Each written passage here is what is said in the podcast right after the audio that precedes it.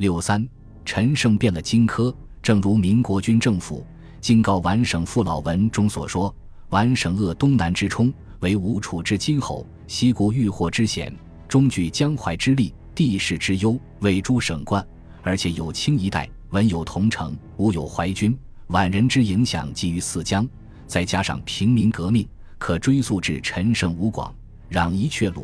前有明太祖朱元璋的榜样。地理人文，安徽都是有意天下者必争之地。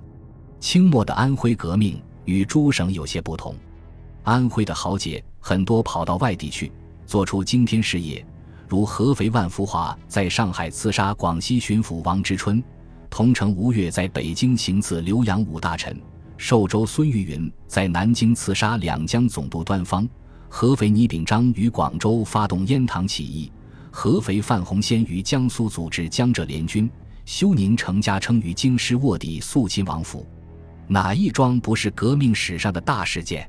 反过来，皖省的革命推动者中却有许多外地人。如今要说的头一个就叫徐锡麟，没人不知道他；还有一个韩衍，现在很少人知道他。